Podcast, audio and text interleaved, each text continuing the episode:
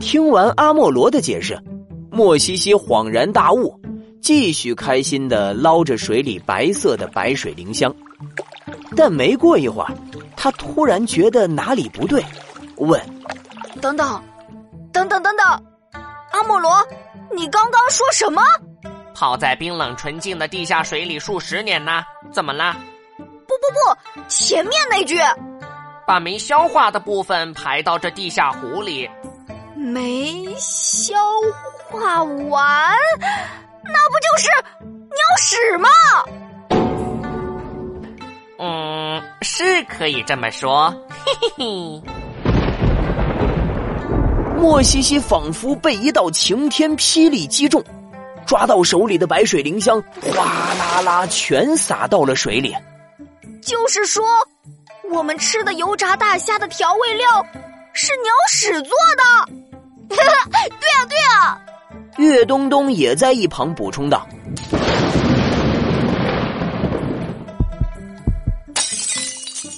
莫西西仿佛听到身体里面有什么东西碎掉了的声音，他突然觉得最爱吃的油炸大虾再也不香了。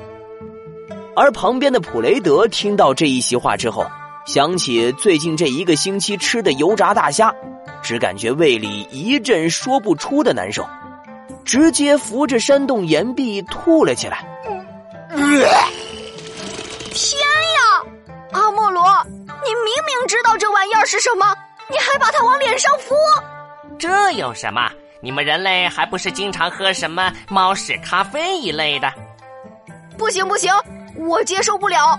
岳东东、普雷德，这任务不做了，回去，我们回去。啊，那多浪费呀！其实，在我老家那边，用动物粪便给白芦笋之类的蔬菜当肥料也挺常见的呀。这和用鸟粪当调味料也差不多吧？什么？用粪便种出来的白芦笋？作为一名衣来伸手、饭来张口的小少爷，普雷德哪知道粪便可以做肥料这种基础的农业常识？他一想起最近刚爱上的白芦笋，仿佛遭受了双重打击，再次扶着岩壁吐了起来。